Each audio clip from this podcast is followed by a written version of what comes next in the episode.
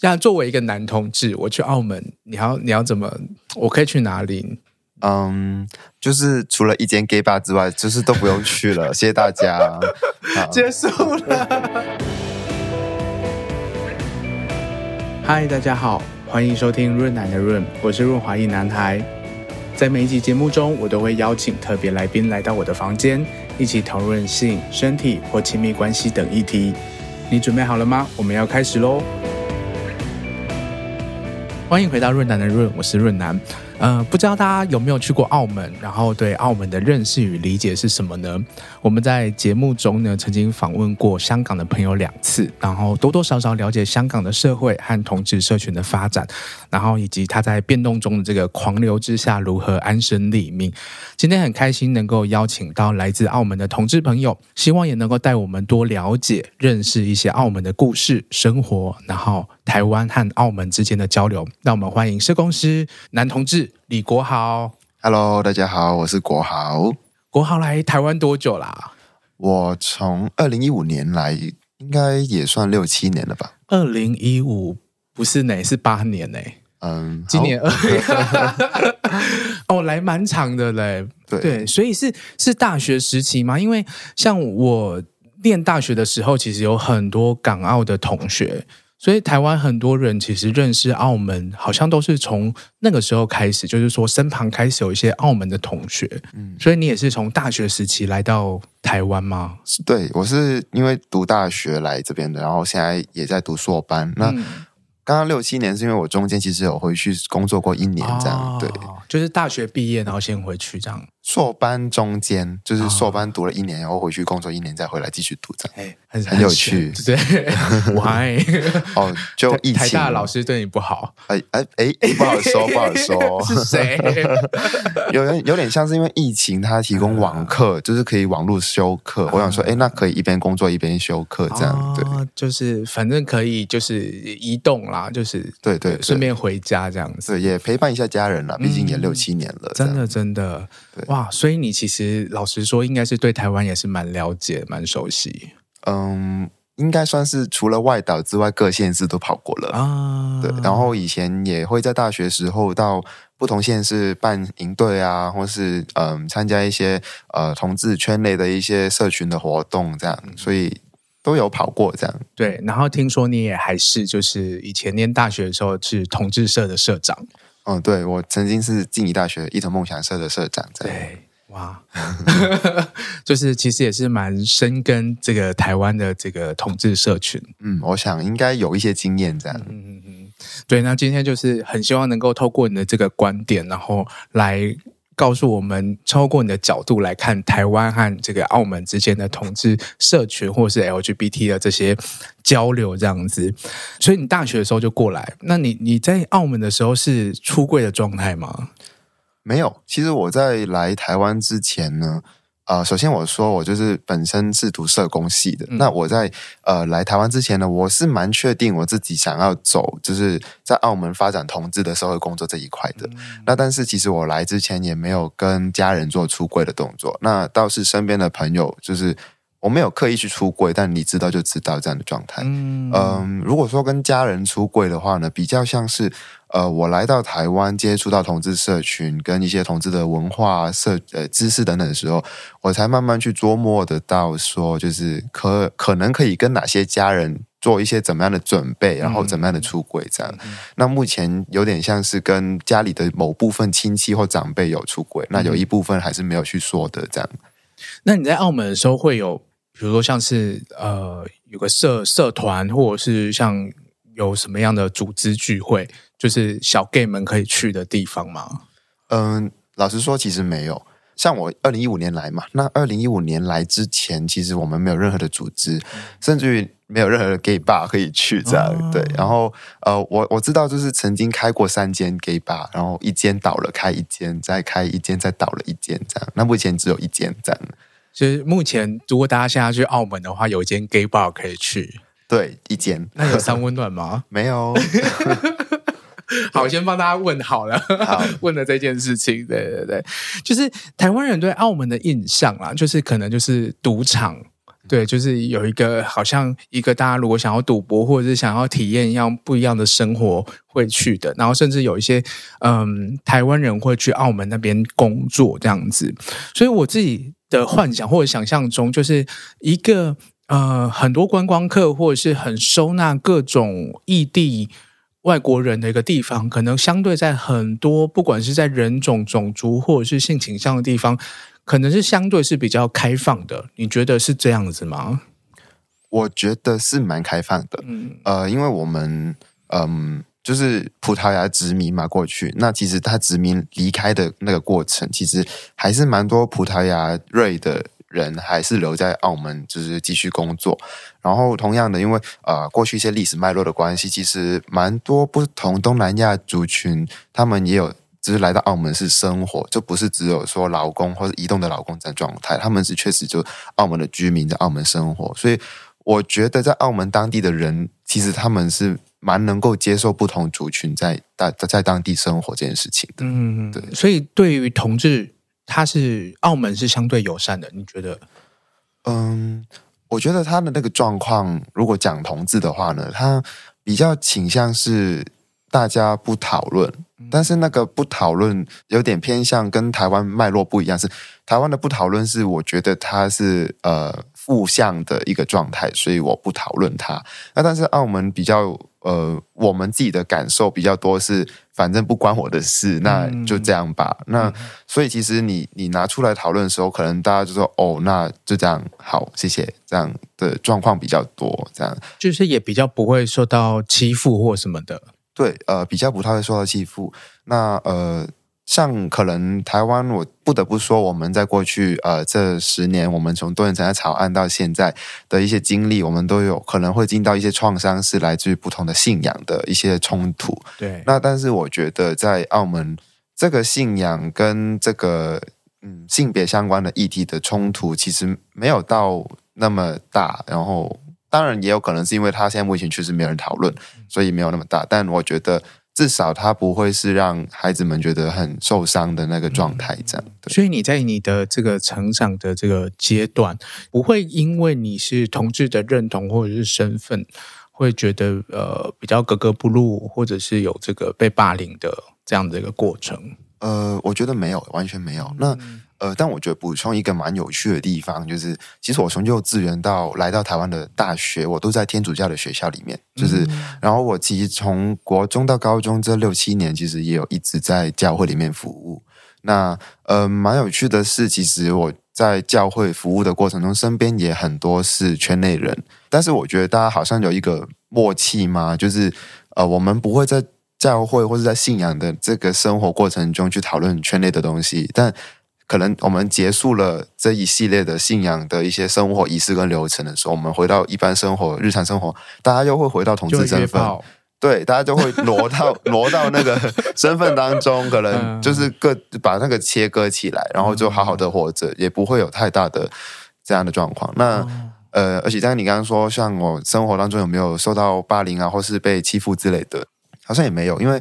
哦，我觉得这个好像在台湾也会有类似的状况，就是因为我是在男校里面长大的，从国小到高中，那这个状况就会呃，好像单一性别的学校，他们往往相对的反而是更能接受不同多元的性别特质，就是说好像没有了说在这个学校里面男生要长怎样，女生要长怎样，反而是男大家都男生或大家都女生，可能就比较阳刚一点的女孩子，也可能比较阴柔的女孩子。好像单一性别的学校，不知道是不是我错觉，就是反而是大家比较能够接受你长出不一样的样子这件事情，这样。嗯，我觉得台湾是走了蛮久才才走到现在这个状态，嗯，就是嗯、呃，可能某个时期也是跟整个政治或者是呃社会氛围也是很有关系，就是你你只要长得比较不一样，其实甚至有这个法条会会对你做一些事情这样。那最近这几年，大家可能会比较比较放松，或者是性别平等教育法之后，台湾的这个校园里面才，我觉得是比较宽松一点啊。大概是这二十年才有这样的改变，所以我蛮讶异，就是原来在澳门其实相对是比较比较舒服的一个状态。嗯，对。可是我这样听起来好像又是一个怎么讲？他你好像必须要把你的宗教生活、你的私人生活必须切得很开。然后甚至是是跟你的政治生活切得很开，是这样子吗？嗯，我觉得是。像因为我们可能在圈内可能接触台湾的基督教，可能会了解到，诶，有一些教会它是能够接纳同志的小朋友的。那但是在澳门，因为可能目前确实没有这样的讨论的时候，我倒是没有听过哪一个宗教特别去这样去做一个声明，说，诶，我们可以就是接受或不接受谁？这样好像目前还没有这样的讨论，这样。嗯哼哼。会不会是因为就是可能在澳门的这个公民社会，或者是大家比较不讨论政治或者是权益这件事情有关系？我觉得，嗯。这问题好像有点可爱，就是呃，我觉得好像对，在在澳门人眼中，跟或是在外面不同，像香港啊或台湾人的眼中，看起来澳门好像澳门人都比较会是很 peace，然后在政治上面很 peace，然后呃，我们可能比较。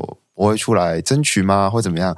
那但是其实我觉得澳门人是有出来争取的。嗯，那像是可能呃，过去好像十年前吧，其实也有一些法案是澳门人觉得很很过分的。那那时候其实就很罕见的，就超过一万人上出来就是走。那必须得说，澳门其实只有六十万的人口，那所以其实有超过一万的人出来走这件事情，就是很轰动，比例非常高了，非常的高。这样，而且那一次的游行，我记得是。呃，龙头的人已经走到终点了，龙尾的人还没有开始出发，这样，嗯、所以那一次是蛮轰动的。那但我觉得，如果真的要讲一些历史脉络的话，哦，这真的听起来有点无聊哈。不会 不会，我很想知道。就是如果要讲历史脉络的话，其实在我觉得这件事情，有些人可能会觉得说，哎，那是不是因为澳门就回归啊，然后就是就是中国的一份子啊这样的？那我觉得这件事情可能。也不见得，因为在呃，澳门是在一九九九年回归的，但其实在一九六六年左右吧，对，那时候其实，在有我们有有一个事件叫做一二三事件，那其实就是澳门的华人他们很不爽不满那个葡萄牙的管制，那这件事情就让呃葡萄牙就是整个就是澳门人就出来暴动示威这样。那这件事情其实就反映到，其实澳门人还是会在某一些点上面会就不爽，就站起来嘛。那这件事情同样它要带什么效果呢？就是我们都知道，台湾其实在中华民国政府其实曾经有一段时间就是退守台湾跟南呃中国的南方嘛。那澳门也有一些中呃国民党的势力，那那个示威呢就。刚好就让呃共产党就是开始有一些势力就是进到澳门，那国民党就开始退守，那同样的就是也会让葡萄牙的政府的管制就是失信，就是呃大家都不相信这个政府，那所以其实在这个事件开始呢，就是澳门其实蛮大一部分我们现在的长辈他们都是会比较。能够接受就是中国共产党的一些想法或者是一些管制，嗯，对，那呃不得不说就是这样。其实事件到现在已经四十年了，那也是两三代的人的事情。那所以一代一代下来，其实大家呃或多或少其实并不会这么的抗拒，就是一些政府的想法这样。对，嗯嗯嗯，我觉得蛮有趣的，因为其实像台湾。这边就是中华民国的这个体制下面，它其实有一个所谓的港澳条例，或者是对于呃香港、澳门的学生有一些呃在那个历史背景之下争取一些香港、澳门的学生来台湾念书。其实它背后其实某种程度上也是要跟中国共产党、中共这边做一个呃怎么讲抗争，或者是争取，就是大家来我们这边这样这种感觉。所以，即使我们现在回头过来看，其实我们都好像还是。活在一种 冷战之后的一个一个 一个结果这样子。那不不过，像刚刚听国豪这样讲，后来。比较可以理解说哦，其实原来澳门也是有经历过这样子一段，就是现在会变成这个样子，现在形成大家的对于政治的的反应，然后对于事件如何看待这件事情，它都也是有一些呃历史脉络可循，而不是所谓的什么澳门人都怎么样怎么样这样子。对，我觉得 peace 也不错啊，呃，我觉得是嗯、呃，像我们。怎么说呢？就是我身边蛮多朋友，可能只是我同温层吧。就是大家也可能会觉得说，呃，与其我们非常的激烈的出来去发出一些声音，其实我们在找的是如何能够在体制内或是程序上能够温和、比较 smooth 的方式去改变社会。这件事情可能是能够让人家比较舒服的，这样，呃，也比较能够接受。我觉得。澳门人可能比较会倾向走这样的路线。这样 OK OK。那像我们在台湾，就是可能会对于香港的政界或者是一些 NGO 是比较熟悉和了解的，嗯、那就是对于澳门相对是比较不清楚。就是可不可以跟我们介绍一下澳门的这个整个呃立法行政的这样的机构大概是什么样的结构啊？嗯。我觉得就是，其实它跟香港的概念也差不多，就是行政、立法跟司法三个部分，就不会像台湾的，就是五法的那个五个部门这样。那也快要不一样了，对，第三的神秘。好，那但我们就是走行政、立法、司法。那呃，我觉得就是唯一的差别，因为它也是历史脉络问题。那像我们都知道，可能香港会有所谓的香港整体的一个立法的单位，然后也会有不同的区的一个区的立法单位这样的，或是一一个立法。的议员的部分，那澳门其实过去呢，因为澳门其实也才三个岛，那三个岛里面，其实我们曾经有分本岛的跟海岛两个岛的立法单位，然后最后才会上升到澳门整体的一个立法单位。那但是呢，呃，在过去这些变迁的过程，其实也把海岛的部分删掉了，所以现在澳门就这一个立法单位就代表整个澳门这样，嗯。嗯唯一可能跟香港的图像比较不一样的地方呢，就是呃，香港我们可能会很明显的看到他们的政党大概是长怎样，有哪些政党。那其实澳门呢是目前是没有所谓的政党这个东西的。嗯、你只能说，因为澳门是一个社团为主要政治势力，就是人民社团为主要政治势力的一个地方，也就是说。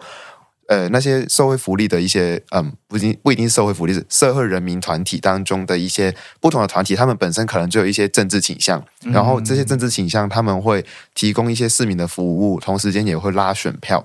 那只有在呃要选立法会的时候，他们才会突然间变成好像有一个相对的政党的。那个轮廓出现，但他们并不是一个正式的政党，只是你你大概会知道哪一些社团是呃比较走哪一个派别的，或是他们是相对的呃是走轻中路线呢，还是相对走一个改革的路线呢，还是怎么样？它是一个轮廓，但它不是一个确实存在的政党。这样哦，这个就蛮特别的，这个跟就是大家想象中就是要必须有一个政党才可以。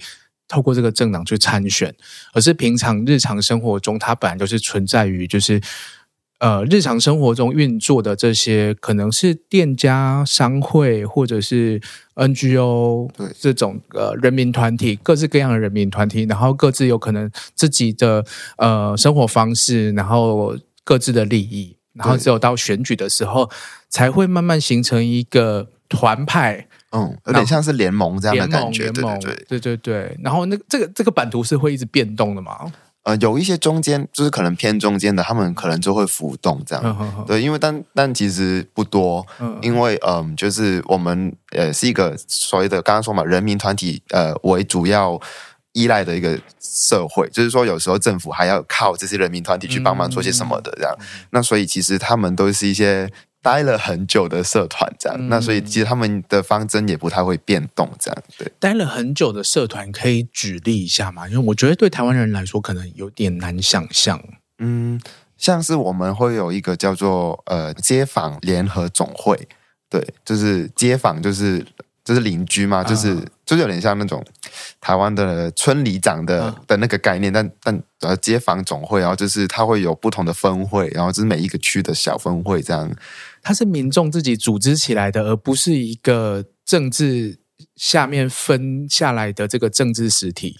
我觉得他走到现在这个实际时间点，他其实已经不太算是民众组建起来的。嗯，就是走到这个时间点，他们更多的比较像是有一派人，他们在某一些不同的地区开了这样的服务组织，然后会招纳那个区的会员，然后为会员提供服务这样的的的模式，这样。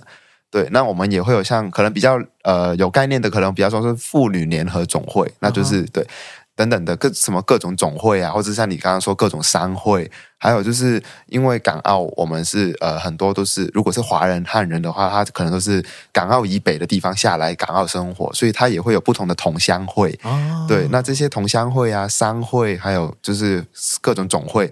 那他们就是一些呃，在在竞选当中的时候，社团的一些势力这样的部分。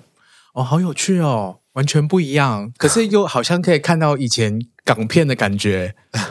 对，应该是没有要拿刀出来了。对，就是有这种黄飞鸿时期那种，就是可能在大家可能是呃呃，在在港口，或者是这边是哪个同乡会，然后大家聚在一起生活，或者是怎么样，有一群人是有呃依靠哪一种生活模式，所以聚在一起的，嗯、然后。演变成某一些特定的势力，然后最后慢慢变成是，就是整个选举制度进来之后，就变成啊，好有趣哦！大家都对澳门完全不熟悉。你刚刚这样讲，我也觉得好像蛮有画面的，就从鱼贩里面抽出刀子。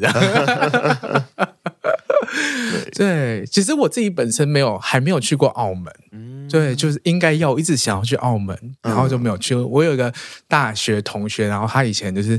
他也是澳门人，然后他后来就是嫁到台湾，嗯，对，然后他是以前是那个澳门的蜻蜓的国手，就是划蜻蜓的，哦，对，很酷，他很厉害耶，这样，对啊，对啊，对，然后就每年都说啊，我要去澳门找你啊，嗯、过了十年都没有去，这样，好，那你该去了，该来了，对，对，那如果说我现在去澳门啊，好，我们现在进入旅游环节，OK，好，欢迎光临，对，那我去澳门。像作为一个男同志，我去澳门，你要你要怎么？我可以去哪里？嗯，就是除了一间 gay bar 之外，就是都不用去了。谢谢大家，结束了。还是我们就是要去那种什么公公共公共的约炮地点吧？有吗？有吗？呃，一个我知道的只有一个，然后里面就是嗯，可能都是叔叔伯伯比较多这样，啊、对。然后就没了，大概就是这样。所以其实大家还是会有一些就是可以去 cruising 的地方，嗯、呃，算是像公园这样的一个地方，像对二二八什么这样。哦，它没有二二八那么就是显眼、显然而见啦，而见。对，就是我知道澳门的其中一个，它就是有点像是在比较隐蔽的一个公共厕所那边这样，嗯、然后。呃，因为这其实也蛮久了，好像也过去这十几年，大家都知道在那个位置，但确实就是没有太多所谓的小鲜肉去这样。嗯、那我是有观察到说，好像最近这两三年有他们有小鲜肉们有试图开发在饭店里面，就是饭店可能就是类似健身房之类的，但就是我觉得这也是一种筛选跟排除吧，就是。让有一些社经地位或是不同阶级的人才可以出现的地方，这样、嗯、对。但确实地点真的很少。那我自己觉得，呃，其中一个点也是因为澳门其实最近这几年有努力的加装所谓的天眼系统。也就是说，它在路边的不同地方都布有监视器，而且现在好像就持续增加，第二期、第三期、第四期，好像超过一千只镜头在就是小小的地方里面这样。为什么啊？为什么会往这个方向走？他好像是想要走一个就，就就是有什么事情就用。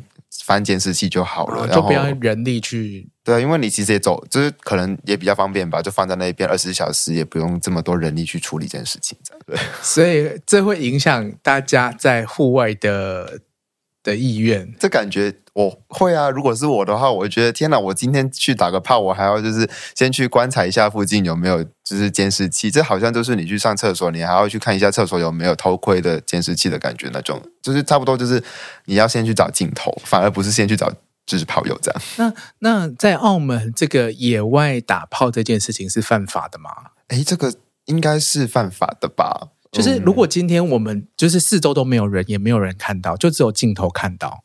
这是犯法的吗？呃，如果是镜头看到的话，我相信他应该还算是犯法，但我真的不确定，因为他就是公然猥亵吧，就没有公然啊，没有人呢、欸，就只有那个你。这里没有人，哦、可是只有镜头。我觉得这个问题我很值得带回去问一下朋友们。对，因为哦，我觉得这也是因为法理上面大家的解释不一样。对对，这真的是蛮值得争议的点。就是问一下警察，请问一下，我在镜头面前没有人打炮，那你会看到吗？这样对对，这是个就，就也没有事情发生，就是没有所谓的犯罪事实发生。那。嗯那你你在镜头背后看我做爱，到底是谁犯法？是啊，是你看着我。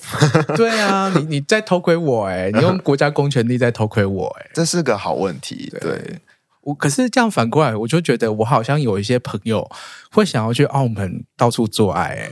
哦，可以啊，而且你们就是你们就是到处做爱，然后就是去那个跟他看证一下没有？然后就是他找你的时候，不好意思，我回到台湾喽，这样。对而且等下他又会讲那个、啊，就是要不要送送中送台送什么有没有？呀，啊，这个这个压力有点大，突然。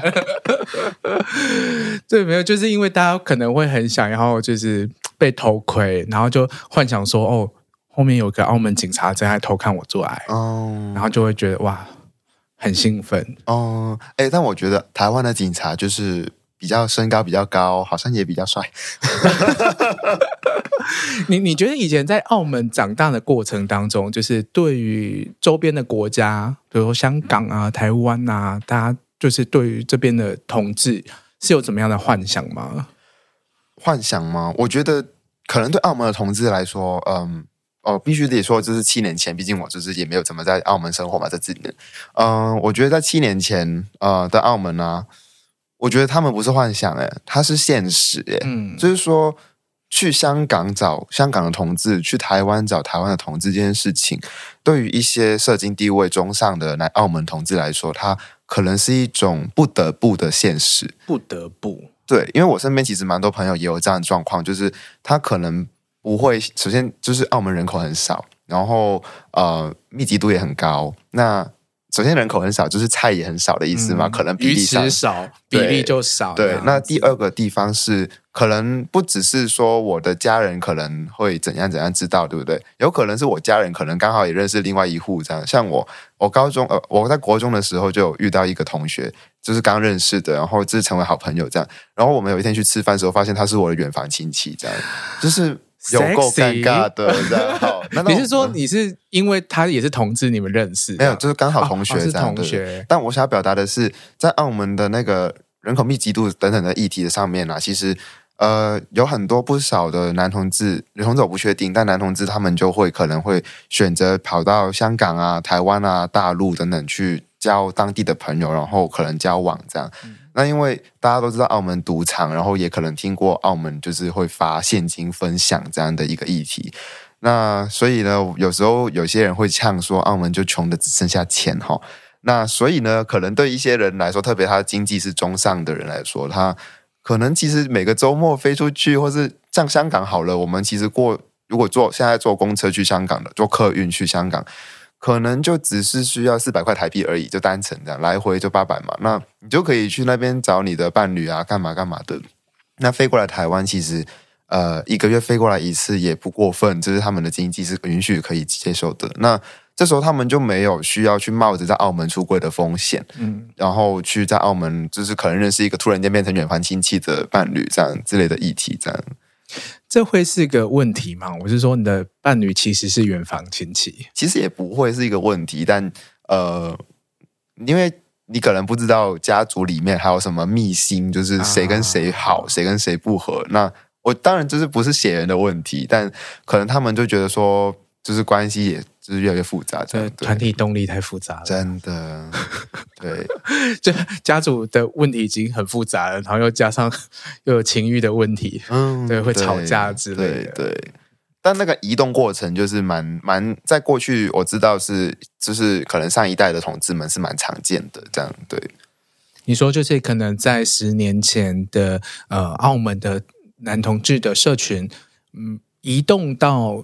周边的国家地区去寻找伴侣或者是性生活是一件非常普遍的事情。对，就至少它一定不少见。嗯，对对对。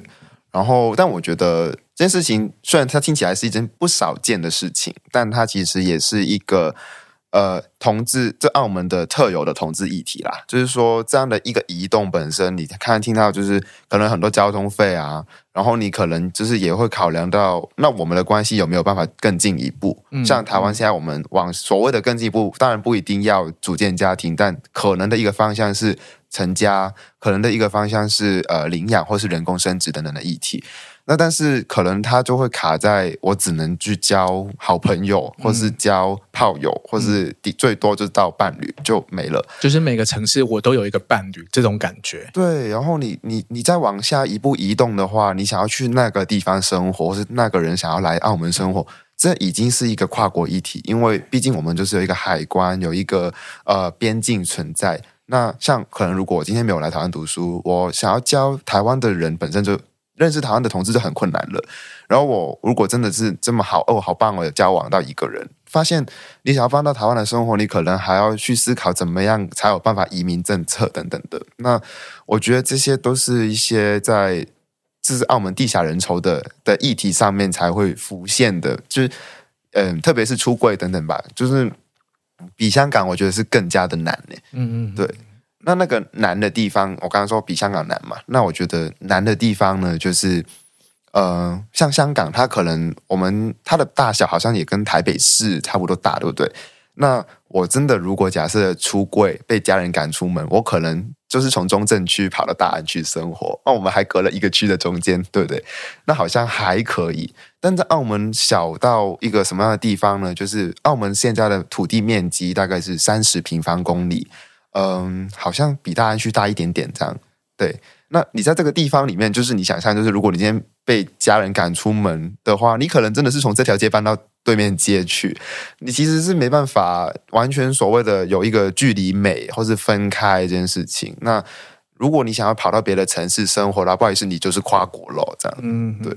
的确，我们在很早期的一些同志研究里面都会谈到说，就是同志的自我认同跟都市发展，或者是跟你有没有办法呃独自生活这件事情蛮有关系的。你有没有办法从一个呃社会网络关系很紧密的地方，到一个很疏离的，你可以不用管你的邻居、你的隔壁的人在做什么的一个空间，你你比较有机会成为一个特立独行，自己想要做什么就成为什么样的人。有关系，是对对对，所以如果是真的是一个大安区的生活空间，然后又从小长在那里，好像只要推开门，所有的人都认识你的那种感觉。对，然后要要出柜，或者是好像好像没有秘密的那种感觉。对，就是对，而且就是我有一个很有趣的生活例子，但不是因为同志的，反正就是我住在澳门的，反正就是另外一个外岛，然后呢，就是嗯。我小时候呢，就是跟同学们去另外一个小岛，就是本岛上面去玩，然后去他们家晃晃这样。然后后来走来走去，然后在路边就可能就经过一些我妈的所谓眼线嘛，就是她认识的人。然后晚上我回到家，我妈就跟我说：“哎，你你早上是不是去某一区了？”这样，我说：“你怎么知道？”我同事跟我说的。我说：“是什么意思？就是为什么？就是就是你你会很像你刚刚说，就很没有隐私吗？嗯，反正就是真的是可能。”或多或少就会遇到认识的人，这样、嗯、很紧密。某种程度上是很紧密，他可能是很好的状态，就是很有安全感。就是你出事了，其实大家都会都知道说啊，这是谁家的小孩，然后来帮忙这样子。嗯、可是可是相对的，就是你真的没有办法做坏事。对啊，但是他也没有到，就是每个人都认识你啦。哎、欸，那我有点好奇，那你们有那种，比如说像台湾有那种汽车旅馆，或者是可以约炮的地方？呃，就是。我所知道，大家都是去饭店，就是旅馆的地方，就是开房间、嗯。那会不会就是旅馆的服务生都是同学？呃，我目前还没遇到过。呃，我觉得，但是确实就是很少人会带人回家。嗯、对，因为呃，澳门其实目前我所知道的，就算我们这个就是 generation 的话，其实也还蛮多，就是单身就还是会跟家人住在一起这样。嗯、对，因为其实他房价也是蛮贵的，所以也很难。就是你要很勇敢，真的，你要把你薪水拿出一大部分出来租这个房子，而且家人通常都会反对这样。就是在外面自己租屋，其实压力也是蛮大的，这样。对，呃，就是那个经济上啊，或是说家人会觉得说，其实没有必要花这个钱，你把那个钱存下来，说不定还能够更快买房子的感觉，这样。对。哎，那我有点好奇，澳门这边的性教育是怎么样子？嗯。澳门的性教育跟香港的不一样，那跟台湾的也不一样。因为香港的话呢，在一九九七年回归之前呢，他们其实政府就，我记得他们就有政府官方就有订定一个性教育手册，就是一些规范条例。那当然这中间有没有修改，我不确定。那台湾的，我们都知道有性平法的部分。那呃，澳门的话呢，它教育局上面确实就是有嗯。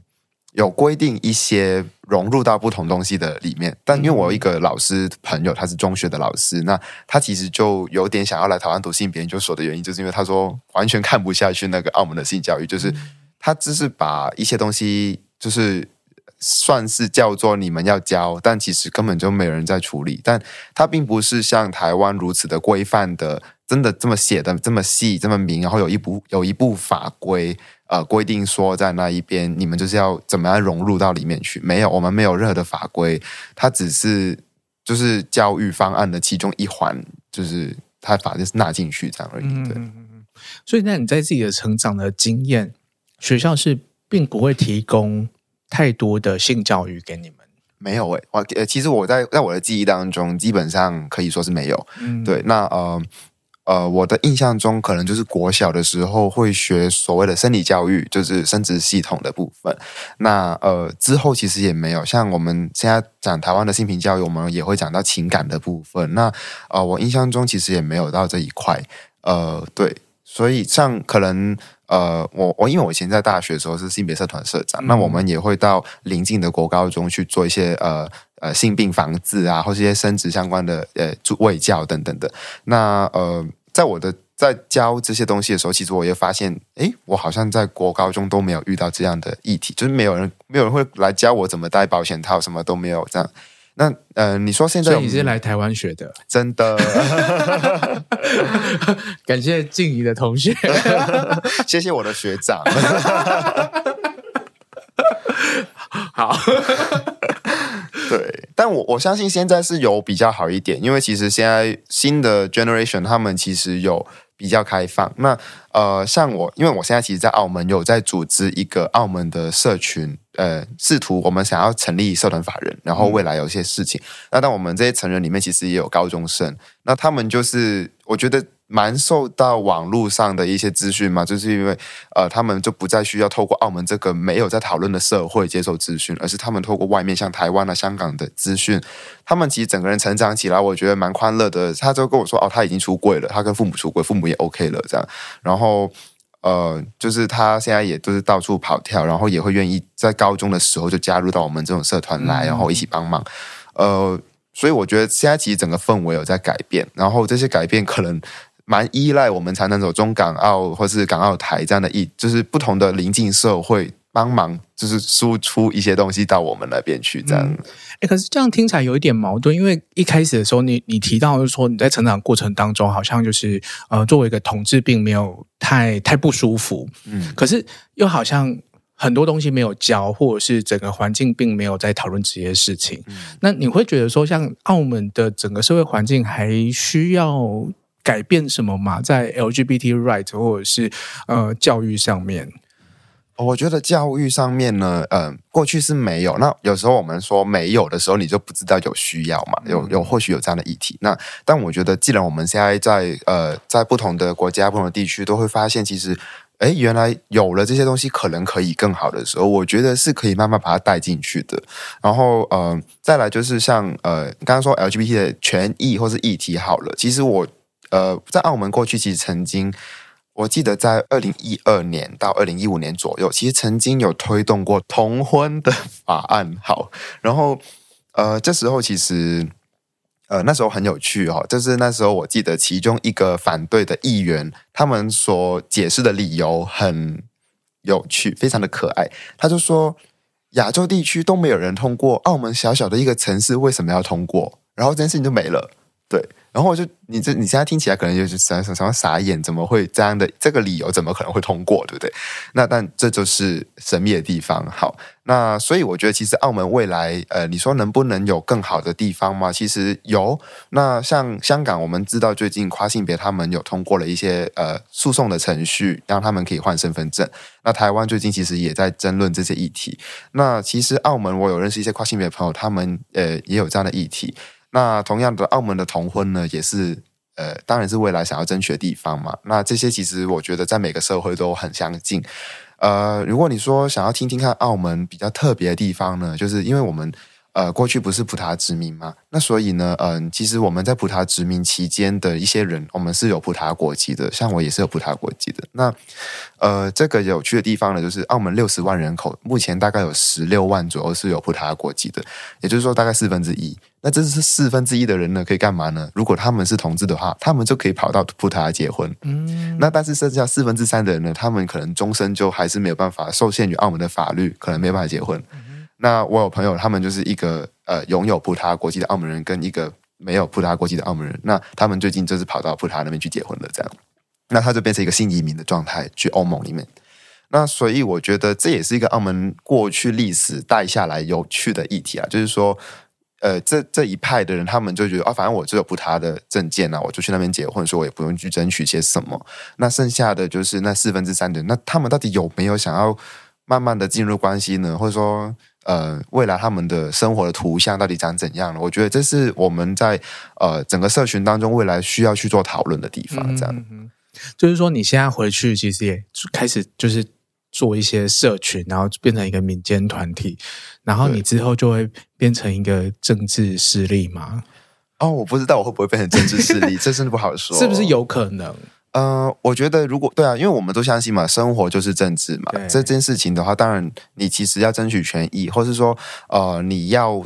对外发出声音这件事情本身就应该是一种政治，没有错。嗯、对，那但是我也在强调，就是澳门的 peace 的性格哈，就是我们可能会比较用 smooth 的方式，因为我们其实现在呃社群内部，我们这十几个人的团体里面，大家都蛮认同，就是说现在澳门第一步可能不是站出来去直接上到立法院去，嗯、而是我们怎么样在民间当中听到民间的声音这件事情，可能是共识上面来的更重要，这样。嗯怎怎么样去产生共识啊？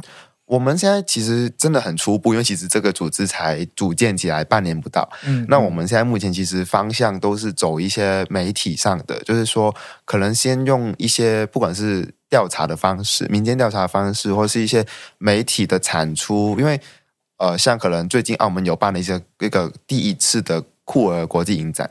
那也会有一些新的 podcast，就在最近这一两个月出现。嗯、那很多不同的澳门的同志社群，其实在这一两年，二零二二年开始，就是慢慢的起来。那我们也想说，哎，能不能就是说，是综合这些大家想要动起来的力量，然后去跟，其实有时候可能是不只是，刚才我刚刚说，澳门是一个比较沉默的城市，所以它其实。更加的，我们可能是先跟同 LGBT 社群里面的人先获得一个共识吧，反而不是啊、我觉得是同步啦，同步进行，就也是跟民间的。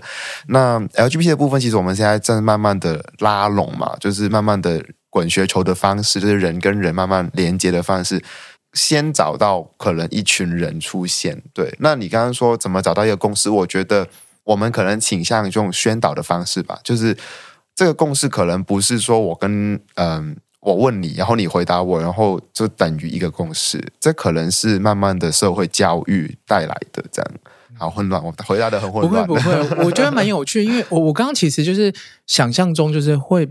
我我我刚刚跳的有点快，是因为就是会直接说，就是会变成有一个政治势力，是因为我自己想象，就是你刚刚描述的那个澳门的这个政治的实体的运作的过程，好像就是真的很扎实的，是因为有一群人的生活，然后他们的需求，然后他们的这个需求就会影响到这个一些呃法案的决定这样子。那其实跟很多的，就是比如说台湾的民意代表，呃，概念上其实也是很类似的。嗯、那如果今天就是澳门有有六十万人里面有一有一个团体是有有三万人的 LGBT 的一个群体，那他应该也是会很有力量的去影响到选举，或者是影响到立法的进程。是，但我觉得这这其实就会跟台湾的脉络有点像嘛。有应该说，组建任何的社群的组织的时候，都会很像，就是说。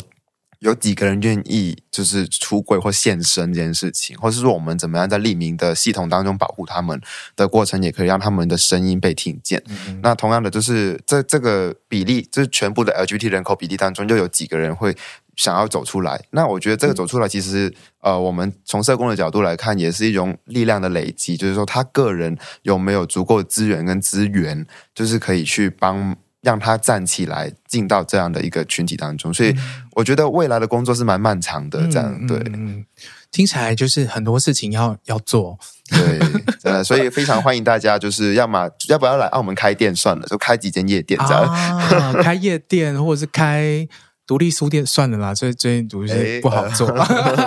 对啊，就大家都爱逛大书店，呃、对对，开开咖啡厅哦，很多咖啡厅，养猫哦，对，都这样，然后看 Netflix 之类的。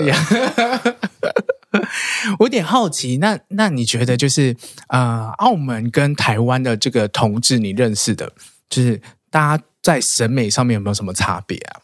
这个哦，我觉得台湾的圈内人男同志，我必须我不是女同，没办法去帮他们说什么。然后男同好像也没办法，但男同志台台湾男同志就是有一派就是喜欢短头发嘛，对不对？就是极短的头发，就是有点像是。当兵寸头再长出来三个月之后的样子，那种感觉就是左右两边好清楚，左右两边必须要推高，这样对。然后可能有一些人喜欢有眼镜的，这样对不对？那我觉得在澳门的的那个菜的市场，其实我觉得比较跟香港有点雷同，哎，就是头发长度会比较长一点点，这样、啊、对。梳油头。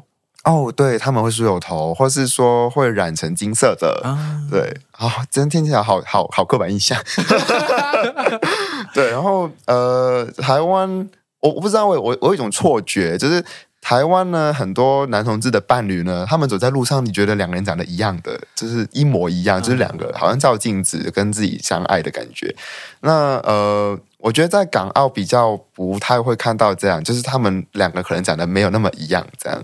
对，哦，我觉得这是一个很 很棒的观察，哎，对对，就是我觉得台湾人要自我反省，就是可能是台湾人太真的是很很缺乏，就是爱自己，哎，就是寻找伴侣的时候都要找一个跟自己很像的人，因为大家不够爱自己。所以是找一个很像的人去爱的，我觉得都可啦。我觉得就是就是感情上、性事上大家都合，那件事情就好了，大家开心就好了，对不对？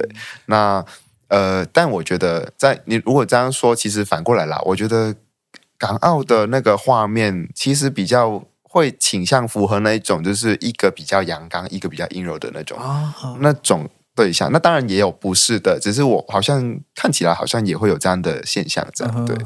因为像国豪本身也是留长头发，对我现在在留长头发，对，是是一直以来都留留长头发，还是最近？没有，我曾经也是那个台湾阳光主流的样 形象。好，我我我最近这两年在留长头发，因为我这个长头发是要拿去捐的，这样对对对，快要剪了，我快要可以回到阳光主流的部分了。但这个会。在你这两年的台湾男同志市场受到影响吗？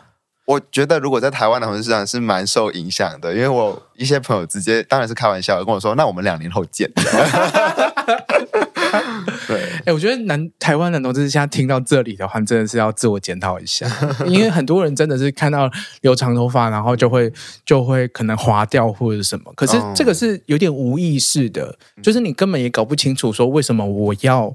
把留长头发的人先排除掉，嗯，对，就是其实没有什么不好啊。但我必须得说，长头发打泡真的很麻烦。你哎，你你是指哪一个角色吗？对，也可以，也可以。我觉得就是不管什么角色，哎，因为就是怎么说呢，就是会披头散发的。你不管什么角色，你都有可能在上面或上面或下面。对，那对，那披。就是，所以我就变成说怎么样呢？呃，披头散发，那你绑着的话，你可能就会一直卡到头自己头，所以就不舒服，所以你就把让让他放下来，披头散发。可是你披头散发呢？假如你是躺着那一个，那对方的手可能就会一直压到你头发。哦，好麻烦哦。那如果你在上面呢，你就像一只鬼一样，就是 你在咬的时候，就是那个那个头发会一直甩样子，对，或是或是你要你在上面想要往下亲对方的脸的时候。你首先会像，先倒对，你会像一个拖把一样，就是有想象到那个画面吗？这样对。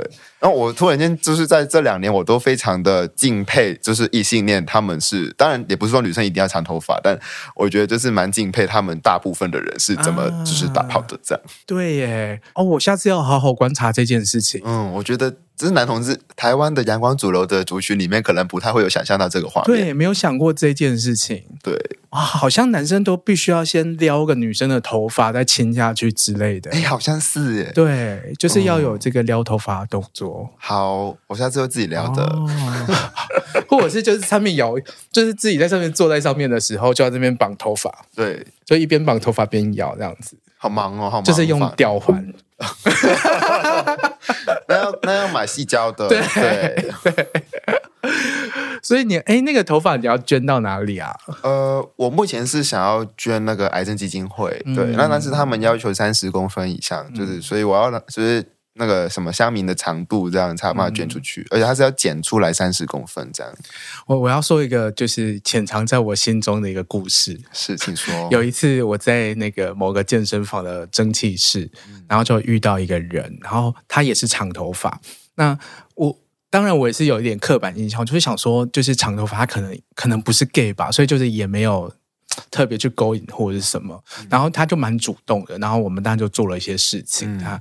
那后来就聊聊聊，就是碰过几次之后，玩过几次之后，聊聊聊聊，才才发现哦，他其实练得很壮，就是一个很壮的人，然后留着很长的头发，然后后来才知道原来他是呃，就是发型设计师，然后他留长头发也是要卷头发这样子。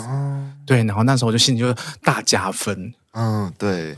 就是突然间，好像我好像有遇到过这样的网友，他就跟我说：“天哪，你的地位马上变得很崇高。”这样，对对，但但很崇高，但不是约炮的对象。呃，对，其实也是可以啦，也是可。我觉得，呃，我我真的是要呼吁我的听众，就是大家要多尝试一下不同的类型。你就是 you never know，就是说不定你你会很 enjoy，就是被头发这样子甩来甩去的那个画面。嗯或者是过程，就反正阴毛你也有吃过啦，你就吃到一点头发也不会怎么样吧。它就只是比较长而已。对，你就大不了把它拉出来啊，也比阴毛好拉，就是，但会痛。嗯啊，你说就是如果卡到的时候，是的，头发会痛这样子。对，嗯、所以可能呼吁长头发的，真的就是那什么，洗头发要润发，要润发不？对。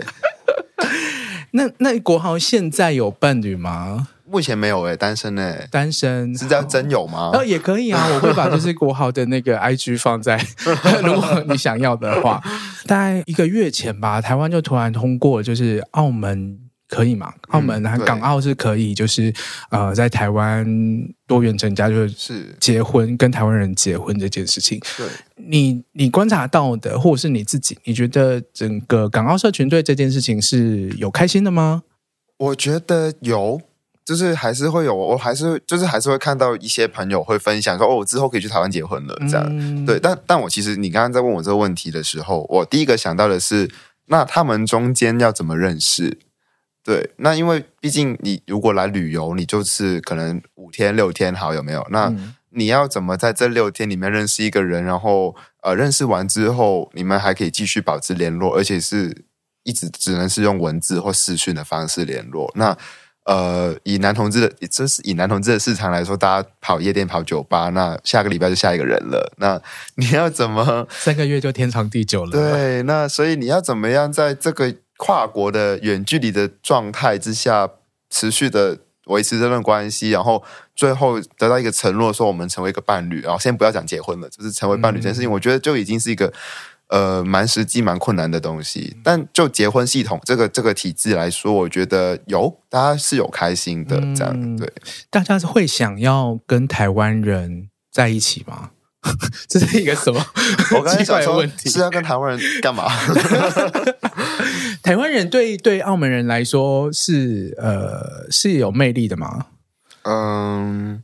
这好像是一个很脆弱的问题，我，我不知道为什么。我我觉得有哎、欸，嗯，没有，我特我有我有去听你之前那个访问香港人的其中一个就是访问啊，我就听到有一个呃，就是台湾人会当兵这件事情。对，那我我没有在澳门的朋友口中听过说台湾人当兵会加分，没有。但呃，确实就是说，呃，就澳门的朋友来说，我有听过他们就是有会。会想要认识台湾人，想要跟他们交往，然后也有确实真的有跟台湾人交往过的，他就是像我刚刚说的那种，就是会飞来飞去的人这样。嗯，对。但我其实有时候在在面对这样的议题的时候，我在想的是，呃，在飞来飞去的过程中，其实其实这真的是两个不同的文化。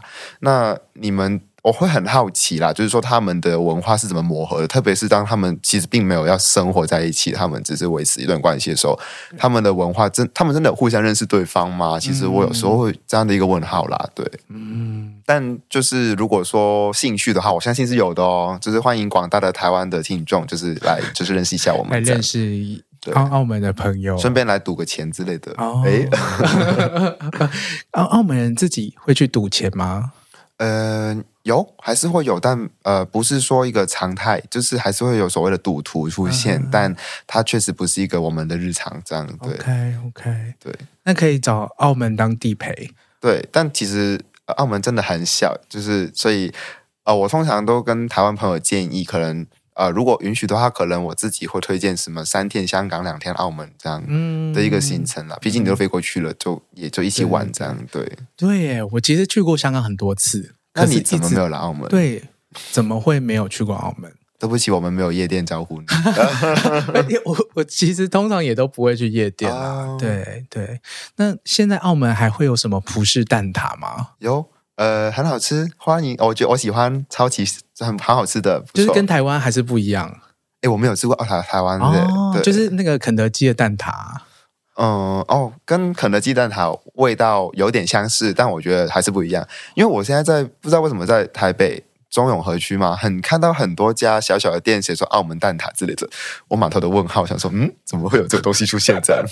那你有吃吗？没有，没有。哦、我找先去吃看看。好好，说不定完全不一样之类的，应该是不一样啦。对对对对。好，我觉得今天真的是聊非常多哎、欸，就是呃，我最后想要问一个问题，就是你会觉得就是。刚刚算有聊到，就是你你提到一个澳门的一个很特别的状态，就是可能因为很小，或者是呃有有一些经济基础的人，他们会很常因为性倾向的需求，然后不断的飞飞飞飞飞。可是这也导致了一个一个问题，就是他可能没有办法对呃生涯有一个稳固的想象，他可能就是。一个都是一个很短暂的的关系这样子，嗯，那你觉得这样的一个状态会不会因为呃性倾向的关系，然后变成一个移民的动力？他大家会会很特别需要离开澳门，然后去去一个可以在外地长久生活，作为一个男同志身份活下来的一个地方？我觉得会。就如果单以性倾向这一个议题的话，我觉得确实有，我有认识一些人，他们澳门的，他们去了欧洲、欧洲或是美国读书之后不回来了，或是说，呃，也有就是搬来台湾的，确实有。那但我觉得在这个议题当中呢，嗯，就是澳门的，因为澳门刚刚我们讲说人口很密集的关系，其实呃，我们的就是通常往往就是家庭的联系也是非常的紧密。对，那所以我觉得那个呃。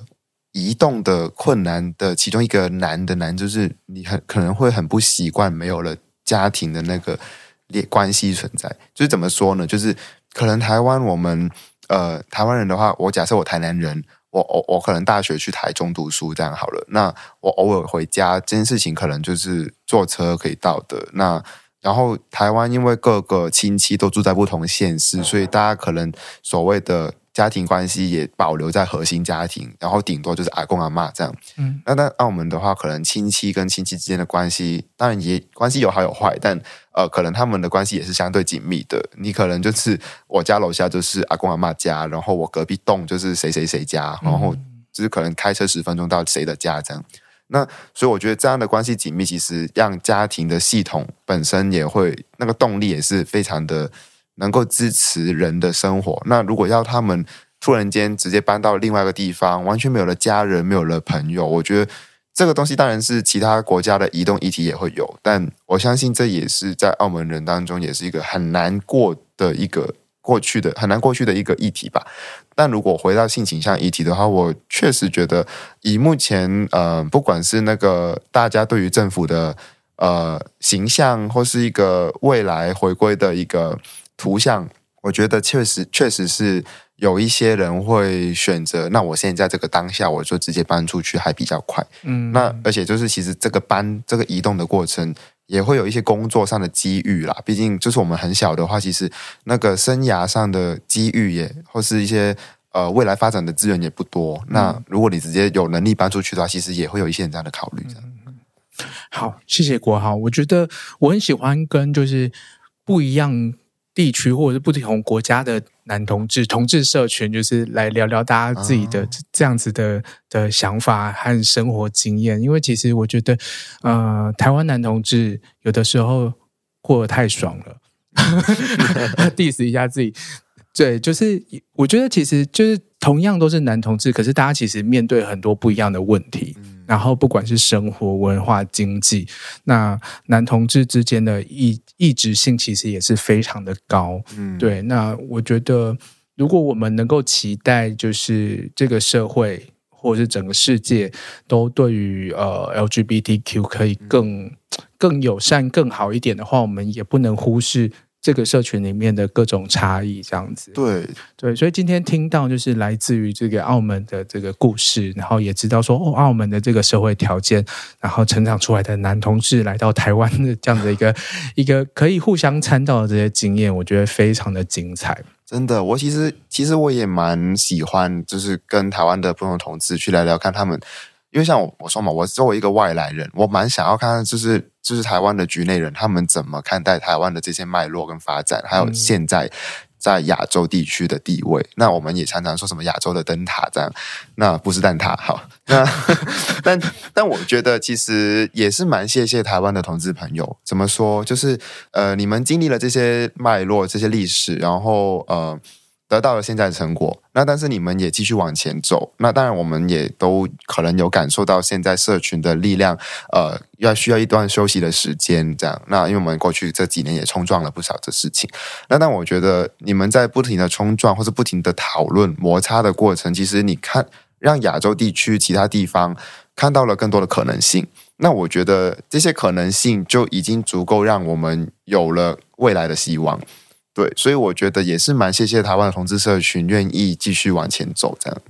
谢谢，我觉得哇，就是给了，也是获得很多的能量和力量。希望就是台湾的这个进展，可以让就是澳门的立法委员，或者是 不会再拿那个说什么亚洲地区没有人，对，现在有了，对，这个借口已经不能用了，对对对，对。好，那我们就是大家一起携手努力，就是把把各种。该该往前进的权利一起往前进，然后希望旅游可以赶快恢复，然后让我们好好招待来自澳门的男同志们。有他们要来了，要来了，对，要来了，已经准备好了，机票买起来了。好好好好好，来赶快来玩，就是台湾的肉体也准备好了。好，谢谢国豪。啊，不会，谢谢。那我们下次见，大家拜拜，拜拜。